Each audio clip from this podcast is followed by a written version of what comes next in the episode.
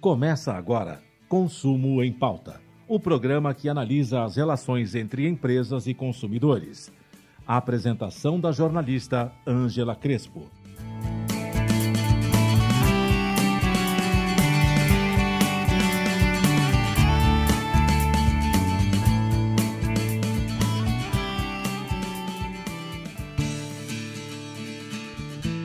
Olá, começamos mais um programa Consumo em Pauta e eu sou Angela Crespo, editora de conteúdo do site Consumo em Pauta e vou conversar com o Dr. Rubens Ferreira Júnior.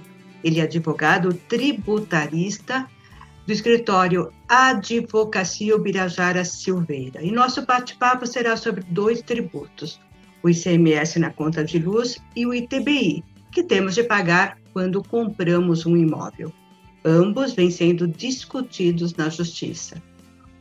O ICMS, em razão da incidência sobre a taxa de transmissão, a TUST, e de distribuição, a TUST, e o ITBI, porque aqui em São Paulo, a Prefeitura, lá em 2005, criou o valor de referência do imóvel para o cálculo deste imposto. E isso tudo, claro, vem pesando bastante no bolso dos compradores de imóvel. Olá, doutor Rubens, bem-vindo ao programa Consumo em Pauta. Obrigada por aceitar o nosso convite. Boa tarde, Ângela. Agradeço muito o convite. Para mim é um prazer estar aqui e levar informação relativa ao direito tributário para a maior quantidade de pessoas possíveis, né? Isso aqui é a nossa função enquanto operadores do direito. E a nossa função enquanto jornalistas, né? É. Ótimo juntando os dois. E vamos começar falando então do ICMS na conta da luz. É, eu sei que o Supremo Tribunal de Justiça já decidiu que o ICMS só pode incidir sobre os serviços diretamente prestados, ou seja, não pode ser cobrado sobre a TUST nem a TUSD, né? Mas mesmo assim ele continua sendo cobrado. E por que que isso ocorre? Então, na verdade, nós não temos uma definitividade disso ainda. Vamos, vamos deixar claro, é, pautando pelo ICMS. O que, que vem a ser ICMS? Imposto sobre Circulação de Mercadorias e Serviços de Transporte. No caso, a energia elétrica, o ICMS energia elétrica, a energia elétrica ela é uma mercadoria. E por ela ser considerada como mercadoria, ela tem a tributação inerente ao ICMS, que é um tributo de competência dos estados. Ocorre que, quando você compra o, o, a energia elétrica, o imposto que incide o ICMS é imposto sobre a circulação de mercadorias. Essa mercadoria, no caso energia elétrica, você paga pelo preço da mercadoria. Como é que o seu é, a concessionária de serviço público, ou mesmo se nós estivermos falando de um produto, como é que ele chega na sua casa propriamente dito? Isso daí não, não necessariamente engloba o preço da mercadoria. E é justamente este o porém. O que, que acontece? Quando você compra energia elétrica, você está comprando que energia elétrica. Se ele está passando por uma transmissão ou distribuição, essa ta, essas tarifas, na verdade, de, de transmissão, de distribuição, não deveriam comportar no preço da mercadoria para fins de ICMS, reitero. Por quê? Porque o ICMS tem por base a mercadoria, é o valor da mercadoria. Se não, imaginemos só, nós começaríamos a ser sócios da concessionária de energia elétrica, porque aí ela podia colocar a folha de salário dela, é embutida, podia colocar o, o que ela gastou com gás de cozinha, o que ela gastou, enfim, com infinidade, ah. tantas outras. Do... Então veja, se ela teve esse custo de transmissão e de distribuição, é um problema dela. A questão é, o ICMS vai incidir sobre isso? Vai jogar-se no embutido na conta de luz o valor do ICMS? Não me parece razoável. É claro que nós colocamos aqui o entendimento do Superior Tribunal de Justiça falando que, de fato, nós temos uma. já foi formada uma maioria em uma das turmas e entendeu que é inconstitucional. A outra turma ainda está oscilando. Isto ainda não foi batido martelo, mas ao que tudo indica, o contribuinte está saindo em vantagem nesse caso. Então, é, nós temos dois pontos aqui a serem é, analisados. O primeiro, ainda está subjúdice. E o segundo ponto é: quem entra na justiça, evidentemente, sai na frente. Por quê? O prazo prescricional para esta ação são de cinco anos. Então, se você entrou hoje, você retroage Cinco anos, Cinco então anos. você tem uma maior restituição dessa verba. Se você decide para entrar só lá na frente, daqui dois, três, quatro anos, a hora que tiver completamente pacificado isso, você vai resgatar daquela data que você entrou cinco anos para trás. Então, quem já entrou já está com uma vantagem, uma vantagem bem preponderante, sem dizer que em alguns casos nós tivemos até a suspensão dessas tarifas embutidas na conta de energia elétrica. Então, essa pessoa já está se valendo deste benefício. Ela pode, se ela entra na justiça, ela consegue recuperar o que ela pagou de cinco anos atrás e ela para de pagar a partir de agora. São duas, são, são duas ações aí, né? Sim, na, na, na advocacia Pirajara Silveira, a gente sempre faz isso daqui, não, não é obrigatoriamente para todos os escritórios de advocacia. No nosso, nós padronizamos da seguinte forma. Nós fazemos a sistemática de restituir o contribuinte para ele pegar de volta esse valor que ele pagou a mais e dali para frente ele não paga mais. Né? Isso daí, reitero, é uma técnica de cada escritório. Aí cada escritório tem que analisar caso a caso como é que prefere fazer. No nosso, a gente já faz isso aqui dali para frente, o contribuinte não paga mais, o que você já tem uma desoneração da conta de energia elétrica, né? A pessoa acaba pagando um pouco mais. E eu já sei, Ângela, se me permite é, te chamar assim, é, já sei qual é a sua pergunta que vem na sequência. É. Qual é o valor que nós temos a resgatar com relação isso, a esta verba? É? Isso, é? sim, sim, com certeza. A questão é a seguinte: tudo depende do quanto você consome de energia elétrica. É, para colocar um, em termos práticos, veja que esse número é para eu dar um, bater o martelo e falar, ó, é tanto, eu precisaria ter acesso às contas de consumo das pessoas. É impossível aferir de forma clara e precisa qual é o valor que tem a restituir. Então eu vou dar uma margem, né? Uma margem para a pessoa ter uma noção. As pessoas que, que pagam mais que 150 reais de conta de energia elétrica, hoje um pouquinho mais, porque nós entramos aí na bandeira vermelha, mas é, nós temos uma, uma margem com base no quilowatt. Então, transformando isso em reais para ficar mais fácil, intelectível para o uhum. seu ouvinte, é, se você paga mais que 160 reais, você já tem direito a essa restituição.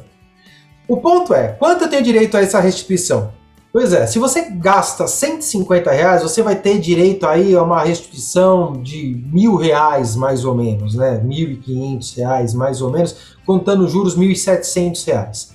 Agora, se você consome, como grande parte dos consumidores, 400 reais, você consegue ter uma restituição de 5, 6 mil reais e, dependendo do caso, até 7 mil reais. Isso aqui que eu estou passando para você, Angela, é em âmbito nacional, não é só é, em São Paulo, tá? É claro que em tá. São Paulo nós temos uma, uma tarifa de energia elétrica um pouco salgada, né? Ela não é uma tarifa de energia elétrica com umas alíquotas diminutas. Tem umas alíquotas altas a energia elétrica no estado de São Paulo.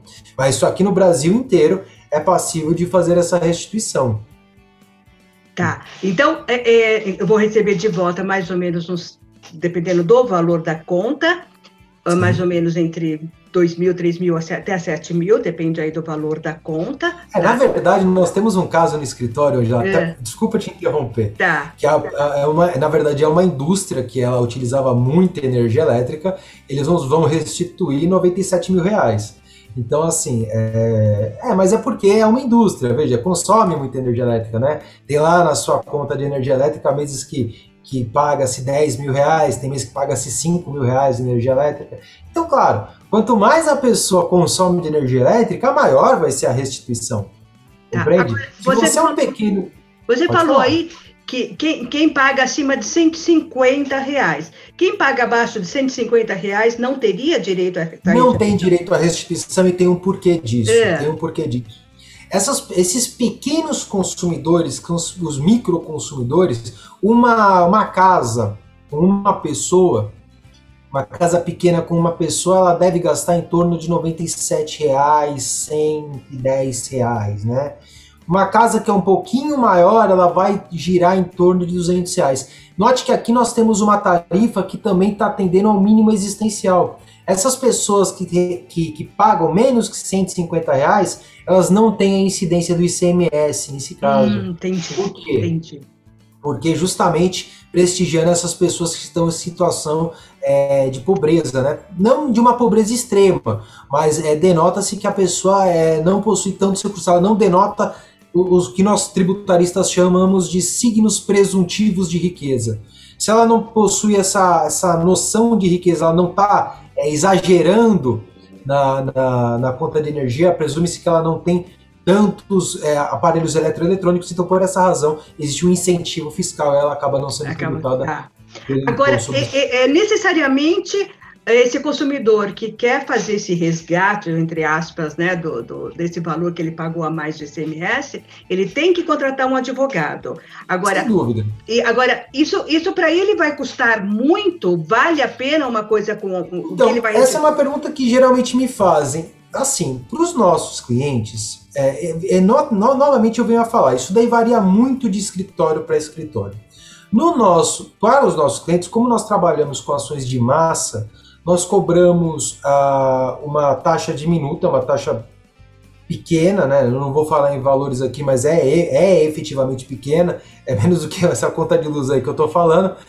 É, mas é, uma, é um valor pequeno e aí a gente coloca numa turma, né? Nós colocamos uma série. É, é como se nós fizéssemos, é, juntássemos algumas pessoas para baratear o preço dessa ação. E aí nós teríamos a, a, remuneração efetiva do advogado no momento em que fosse expedido o precatório. Quando a pessoa expediu o precatório, ela vai receber essa restituição, aí o advogado se remunera, não antes disso justamente para facilitar e que a maior quantidade de pessoas possíveis possa ter acesso à justiça. Né? Tá. Claro que se você entrar com uma ação individualizada, esta ação. Aliás, é até curioso, você me perguntou isso daí, é interessante. É, se entrar com uma ação individualizada, a pessoa vai pagar muito mais, aí, se você for ver na tabela da OAB, o custo dela, sem você ter uma repetição de débito, sem ter essa repetição de débito, se você não tivesse remuneração final, analisando pura e simplesmente, ó, 100% fica para o cliente, o advogado se remunera quando chega o cliente no escritório. Analisando a tabela do OAB, deve estar por volta de uns 6 mil reais, mais ou menos esse valor. Só que assim, nessa sistemática que nós fazemos, justamente para baratear e para que ele consiga ter acesso, a gente coloca nesse valor de, de custas, né, que é o valor de custas que ele é diminuto, e aí ela se remunera a gente se remunera, né, o advogado se remunera ao término da ação. Mas isso eu reitero, isso varia de escritório para escritório. Isso daí é uma política do nosso escritório. Tá, não. Eu não posso é falar pelos colegas, né? É uma boa e é uma boa dica, né? Uma boa dica é saber que existe um escritório que está agindo dessa forma. Mas eu quero Mas continuar... existe um porém também que eu preciso é. falar. É, as pessoas às vezes perguntam assim: "Ah, mas é, defensoria pública, tal". Defensoria pública ela não age com ações de direito tributário. Então não, não seria um aporte para ir para a Defensoria Pública, teria que analisar com tá. relação ao advogado mesmo. Você já falou um pouquinho de como funciona essa cobrança dessas taxas, a cobrança do ICMS que incide sobre taxas, é isso, né, doutor? É isso? É tarifas. Isso. É, são, tari são tarifas que são embutidas na, na, na, no ICMS, né? O governo, na verdade, quando ele quer aumentar o tributo, Ângela, ele não faz isso aos olhos de logo de cara, porque senão o contribuinte vai reclamar. Ele começa a embutir, né? Ele vai jogando algumas coisas por dentro que passa batido.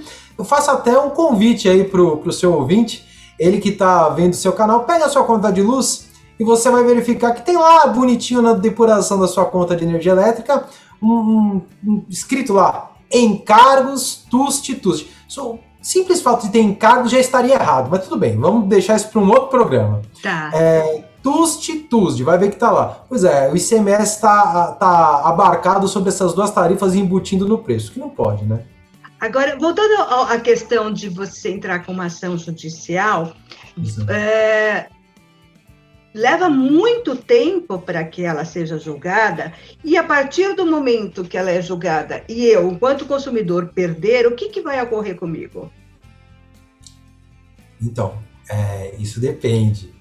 Porque o que, que acontece? Já sei até o porquê que você está me perguntando isso, por conta da sucumbência, não é? Isso. Ah, Para você que está nos ouvindo, a sucumbência é o seguinte: quando você perde uma ação judicial, é, você tem que pagar o, o, os honorários para a parte contrária. São os honorários de sucumbência. A pergunta da Ângela basicamente é a seguinte: pois bem, como, como faria, então, como é que ficaria esse contribuinte que entrou na ação da justiça e perdeu?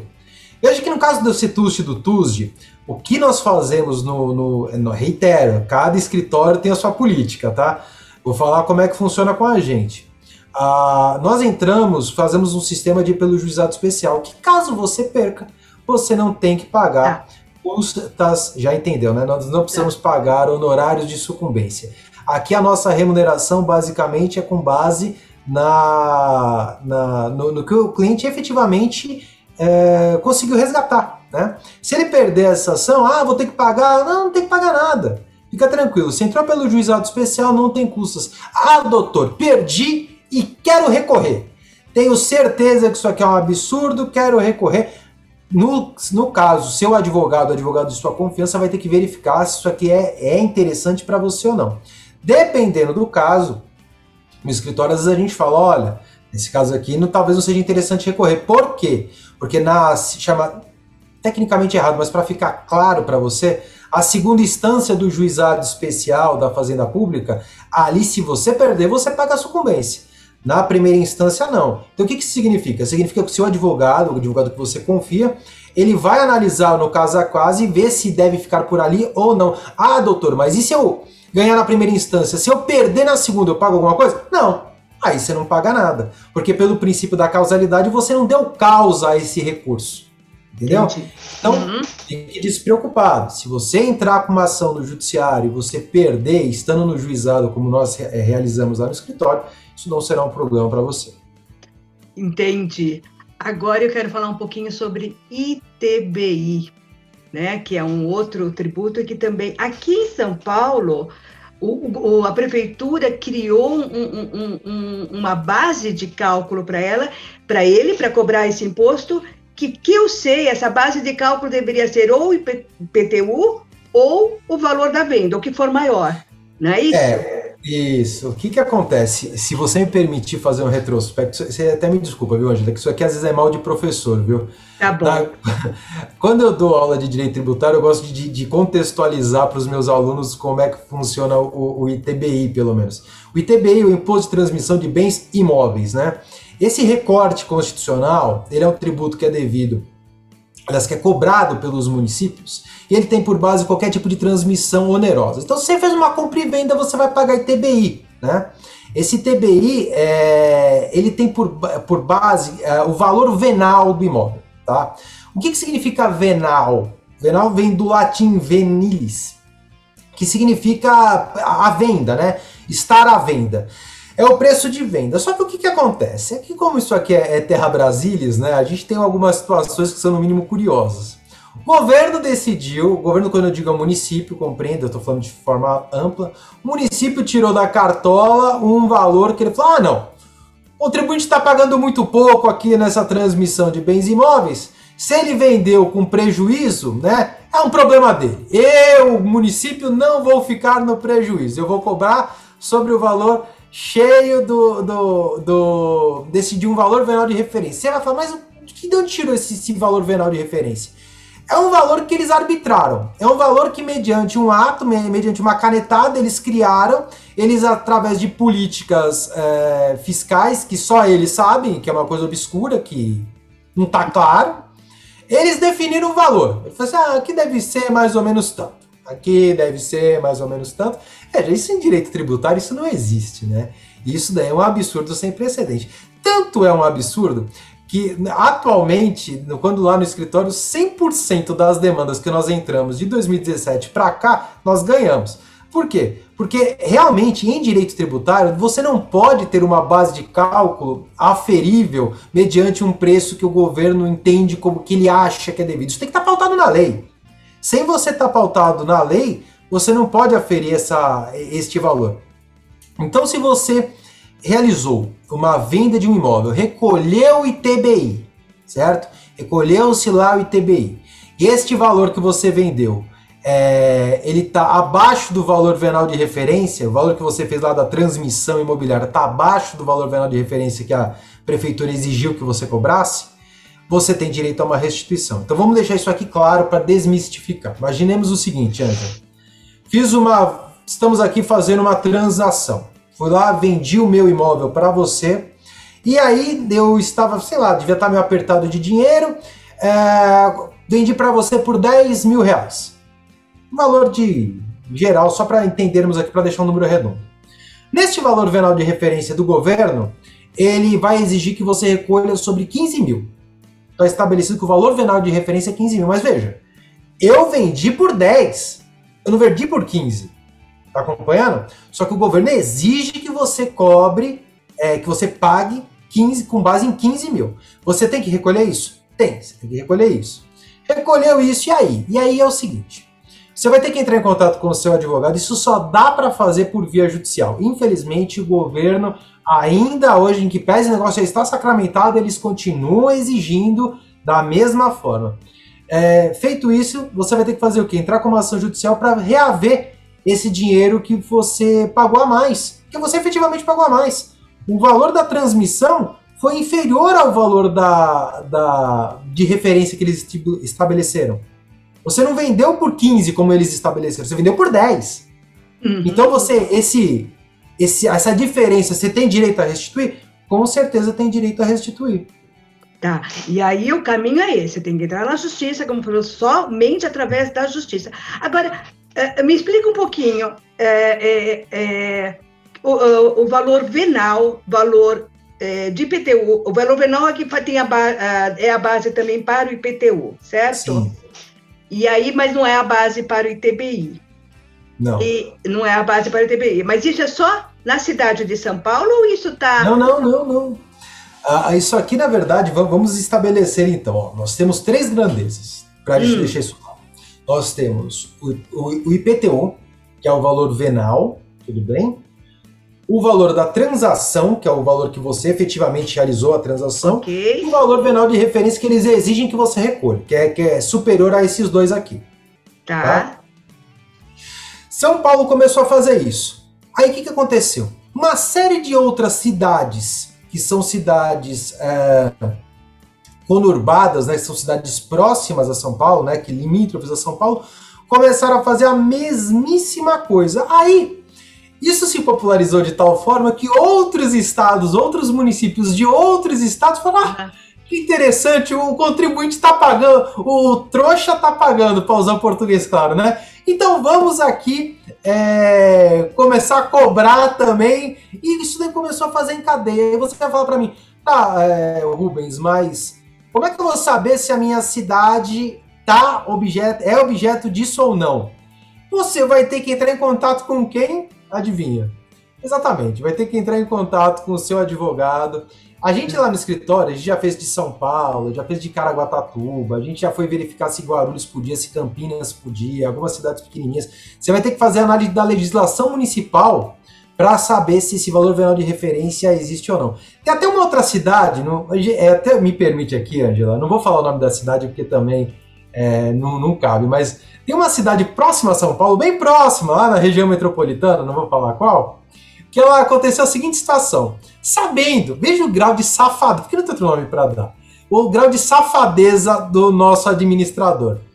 É, sabendo que essa sistemática do valor de venal de referência estava caindo, que os tribunais já começaram a ver que isso daí não dava certo, que os contribuintes estavam saindo como vencedores nessas demandas, eles decidiram criar uma outra coisa, Veja, não é um valor venal de referência, é uma conta, veja você, é uma conta onde eu tenho que aplicar um multiplicador vezes 3 sobre o valor para fins de, de, achar o valor, é, a base de cálculo, para eu achar o valor venal.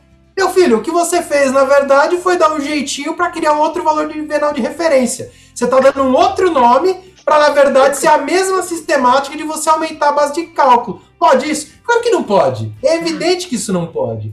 Isso daí contraria as premissas mais básicas do direito tributário. Os meus alunos lá que estão no quarto semestre, no, perdão, no quarto ano da faculdade de direito, falo para eles: olha, o tributo pode ser instituído por ato administrativo, por um decreto do, do prefeito. Todos eles sabem que não, que, que isso aqui é um absurdo. E, no entanto, veja, é que não é falta de técnica da prefeitura. Eles não estão fazendo isso porque eles não sabem. Eles sabem. Eles têm um jurídico eh, profissional lá. Eles têm procuradores que conhecem de direito tributário. Mas por que, que eles continuam cobrando então, Rubens? É ou não é, Angela? Seria a pergunta que viria na sequência. Por que, que eles continuam cobrando isso? Porque, classicamente, o brasileiro ele não é, é, é uma é, tem estudos sobre isso é até curioso não sei se isso decorre diretamente de uma época que era regime militar não sei dizer mas eu sei que ele tem um pouco de medo, é medo mesmo, tem outro nome, de entrar com qualquer ação contra o governo. É, porque se é, por exemplo, consumidor, ah, jogaram meu nome no Serasa, ah, é, fizeram alguma coisa lá, tô pagando juros abusivos, ele quer entrar. É natural dele, ele entra porque ele fala, meu direito está sendo lesado. Mas quando a gente fala de tributação de impostos ou de alguma ação contra o governo, ele naturalmente, ele não sei porquê, acaba deixando isso para lá.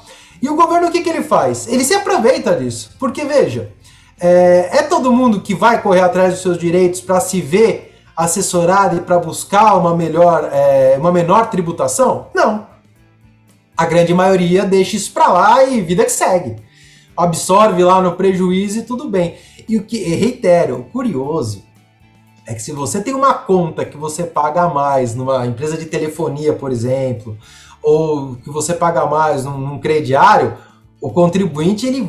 É, contribuinte, perdão, o consumidor ele sai com a bandeira e falando, não, quero os meus direitos. Quando é o direito tributário, ele vai falar, não, não, peraí, deixa isso para lá. Se valendo desse medo enraizado do brasileiro no que tange a tributação, é, eles acabam deixando para lá. E como eles deixam para lá, o, os municípios se valem desse medo e a, continuam tributando naturalmente. Poderiam, de plano, fazer isso e, e eles mesmos reconhecerem o erro e começarem a tributar de forma correta? Sim, mas fazem isso? Não, por quê? Porque não é interessante, porque o próprio contribuinte brasileiro eles têm essa natureza de deixar para lá. É, é, é, isso valeria também para o ICMS, né? Esse comentário que você fez também valeria para todo, para todo, para o imposto de renda, para tudo, né? Para tudo. Na verdade, Angela, né, é, é, quando eu sempre explico isso para os meus alunos, né, na, nas aulas e para os clientes lá do escritório de vez em quando aparece alguém, ah, doutor, dá para a gente fazer um planejamento tributário e tudo mais? Claro, tá. A gente vai verificar, mas será que eu tenho impostos a restituir? 90% das empresas brasileiras pagam tributação é, a mais. Ele paga mais, é natural, né? Ele paga mais e aí vai falar, ah, mas o contador não tinha que ver isso. Não, não tem que ver isso e não é nem e não dá nem para se cogitar tal ideia. E eu explico por quê. O contador ele faz a, o recolhimento segundo as normas da Receita Federal.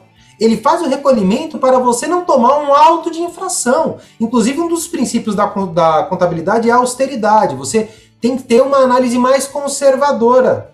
Ah, mas ele não podia fazer isso. Não, isso tem que ser em sede judicial. O juiz tem que bater o um martelo. E como não é o contador que demanda em lides judiciais, mas sim os advogados, as advogadas, é, isso daí acaba deixando para lá. Porque justamente existe uma noção equivocada que o contador é a grande panaceia e ele, né, incrivelmente, ele é responsável por tudo, né? O cliente acha que o contador é, tem que resolver absolutamente todos os problemas dele e não tem que fazer análise jurídica de nada. Quem faz isso, na verdade, comete uma gafe e um despropósito analítico do que, que é o direito tributário.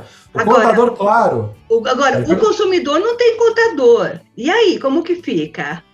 É, aí ele tem que procurar um advogado de confiança dele. O advogado de confiança dele com certeza vai chegar para ele e falar assim: olha, é A, é B, é C. Ah, não sou advogado tributarista, não sei o que fazer. Então indica algum advogado. É, eu... Você aconselha nós, consumidores, a ter também um advogado tributarista, é isso? Tem que ter. Tá. Tem que ter. Na verdade, na verdade, por mais que você diga assim, ah, mas eu não sou uma empresa, eu não mexo com direito tributário. Sim, e quando você está com dúvida, você faz o quê? Você vai procurar o seu amigo que está se formando em direito, você vai procurar o, o, seu um conhecido seu que conhece mais de lei. Como é que você vai fazer? É, tem que ter acesso, você tem que chegar e tem que conversar com alguém que entende sobre a matéria, isso é claro. A questão é que o que você não pode é achar que está tudo certo às mil maravilhas, porque não está. É o que eu estava falando. O consumidor brasileiro, para não falar das empresas, então, vai, Angela, porque a gente está uhum. falando especificamente do, das contas de consumo. O consumidor brasileiro, como um todo, ele paga mais tributo. Ele paga. Nós temos, nós, claro, Angela, você decidiu falar hoje sobre ICMS e sobre o TBI. o TBI. Mas nós poderíamos falar sobre o imposto de renda, que ele paga mais. Nós poderíamos falar sobre ITCMD em São Paulo, que, por exemplo, alguém teve o falecimento de algum ente querido. Meu amigo, você que teve um falecimento de um ente querido nessa, nessa desgraça que foi a Covid-19, você pagou tributo a mais. Será? Será não? Eu estou te falando que você pagou tributo a mais. Se você chegou e teve um imóvel que foi inventariado, se você se teve no seu, no seu inventário um imóvel, você pagou tributo a mais. É assim, 90% de chance de você ter pago o tributo a mais. Se IPVA, você pagou tributo a mais? Talvez, precisaria analisar. Por exemplo, Angela, sei que não é objeto da análise de hoje. Você sabia que se você teve seu, seu carro roubado aí ou furtado durante esse período, você tem direito a reaver o IPVA? Uhum, você tem, né? Uhum. É, isso daí quem que vai te auxiliar? É o advogado tributarista. O advogado que é de direito civil, ele não sabe disso, porque ele não estudou isso especificamente. Não é a análise dele, não é a área que ele, que ele se, se especializou, né? A imposto de renda. Será que você fez todos os abatimentos que eram possíveis? Será que o, o que você gastou, por exemplo, com cirurgia plástica, você poderia restituir do imposto de renda? Poderia. Será que o que você gastou, por exemplo, com IPTU, será que o seu IPTU está tá vindo com valor adequado? Não sei, precisaria fazer uma análise pericial para saber se dentro da zona que você está, realmente é aquele valor que está sendo pedido. No caso do ITBI, eh, você, você fala isso e, e, assim me convence de que realmente o, o brasileiro, o cidadão o consumidor, precisa também se apoderar é, é, da sua defesa com relação a tributos e não só nas relações de consumo. Agora, o que eu sinto e que eu vejo é, é, que o brasileiro ele tem um pouco de medo de falar com o advogado, ele tem medo do custo do advogado. É uma impressão minha ou você concorda? Não, isso é normal. É normal, tanto que às vezes, é uma, só para você ter uma ideia de como isso é absurdo, Ângela, eu cheguei para uma empresa, é mentira o que eu vou te falar, viu?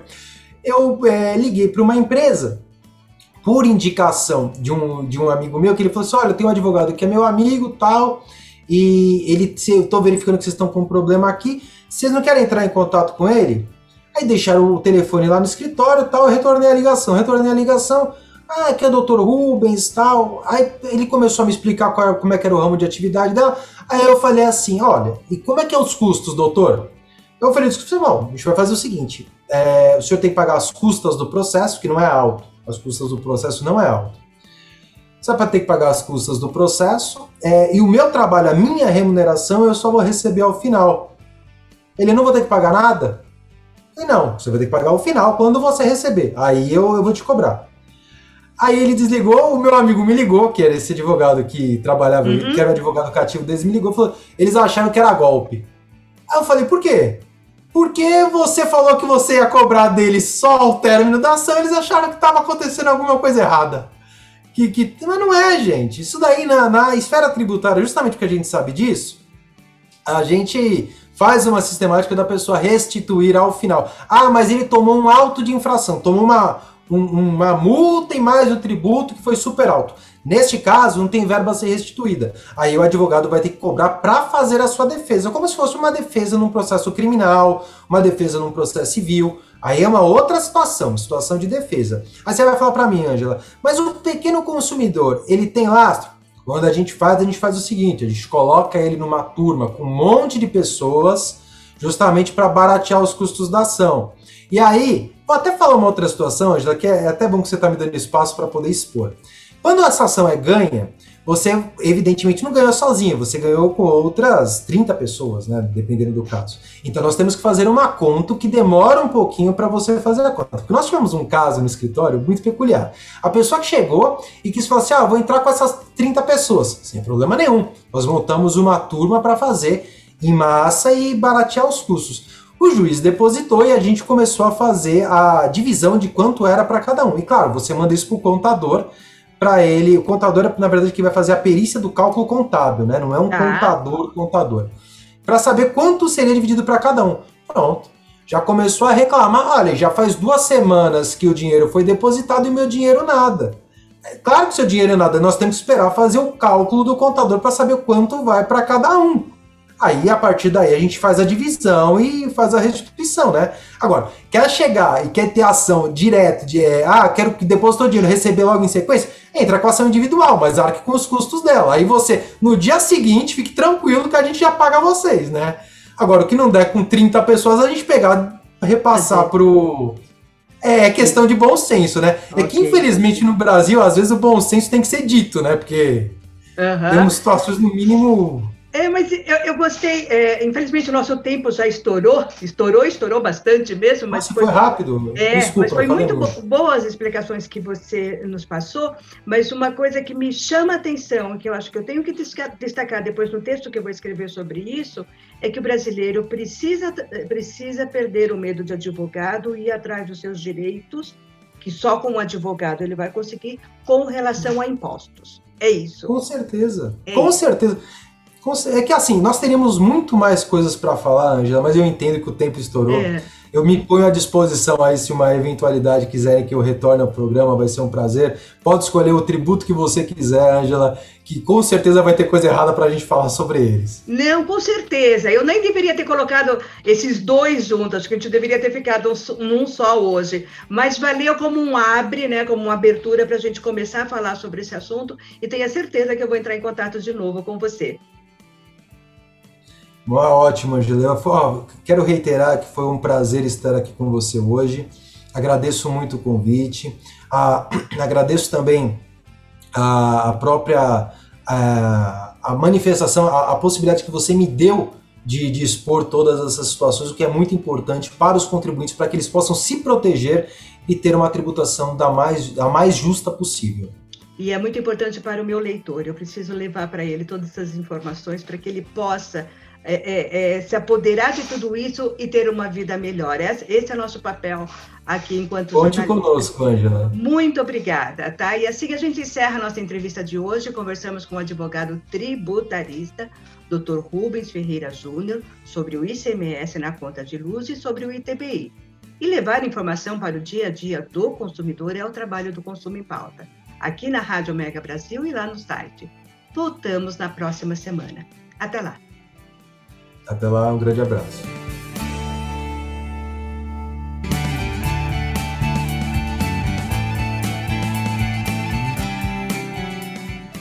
Termina aqui Consumo em Pauta, o programa que analisa as relações entre empresas e consumidores. Apresentação da jornalista Ângela Crespo. O programa Consumo em Pauta é veiculado às segundas-feiras, às quatro da tarde com reapresentações às terças, às nove da manhã e às quartas, às oito da noite, aqui na sua Rádio Mega Brasil Online, que agora também é TV. Acompanhe o programa Consumo em Pauta também em imagens no nosso canal no YouTube. Informação, entretenimento, conteúdo exclusivo e relevante você encontra na Rádio TV Mega Brasil Online, um canal a serviço da comunicação.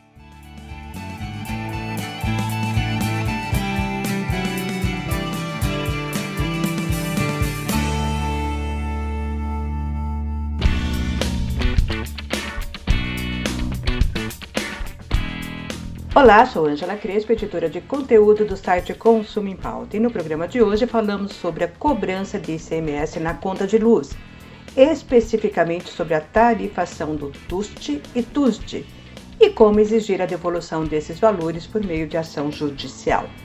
Mas será que vale a pena pedir a restituição do ICMS da conta de luz? O IDEC, ONG de Defesa do Consumidor, criou uma planilha de cálculo do ICMS que te ajuda a saber se vale mesmo a pena entrar com a ação. Com a planilha, você pode fazer o cálculo aproximado das faturas dos últimos cinco anos e terá de informar o local em que reside, a distribuidora que fornece energia para a sua residência, qual o tipo de consumidor você corresponde e qual é o consumo médio. Informado tudo isso, ela mostrará o valor aproximado que você tem direito de pedir restituição. E para ter acesso à planilha, acesse o site do Instituto, que é idec.org.br. E quais os riscos e os benefícios de acionar a Justiça para pedir a restituição do ICMS da conta de luz?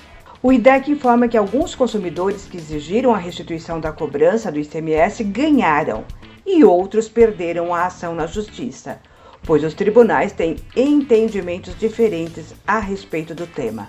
E diante da polêmica, o Superior Tribunal de Justiça, o STJ, suspendeu em dezembro de 2017 todos os processos em andamento sobre a questão. Mas saiba que isso não tira o seu direito de consumidor de entrar com uma ação judicial. Mas deve estar ciente da espera pelo fim da suspensão do STJ e do perigo de perder o processo, tendo de pagar os custos. O consumidor precisa avaliar ainda se vale a pena entrar com a ação a partir dos valores das faturas dos últimos cinco anos. Isso porque a restituição é diretamente proporcional ao consumo e costuma ser mais vantajosa para quem utiliza mais energia. O ICMS na conta de luz é um dos tributos que geram mais dúvidas entre os consumidores. Isso porque o imposto é aplicado duas vezes, sendo primeiro inserido na base de cálculo e depois cobrado sobre essa base. Porém, apenas a segunda cobrança é apontada na fatura. Por essa razão, vários consumidores em todo o país já acionaram a justiça contra o governo de seus estados para corrigir a cobrança do ICMS e reaver o valor pago indevidamente. E para saber mais sobre cobrança de ICMS na conta de luz e também sobre o ITBI, acesse o site O Consumo em Pauta. Lá você encontrará detalhes sobre esses assuntos. O site Consumo em Pauta trabalha para levar informação para o seu dia a dia de consumidor. E voltamos na próxima semana. Até lá!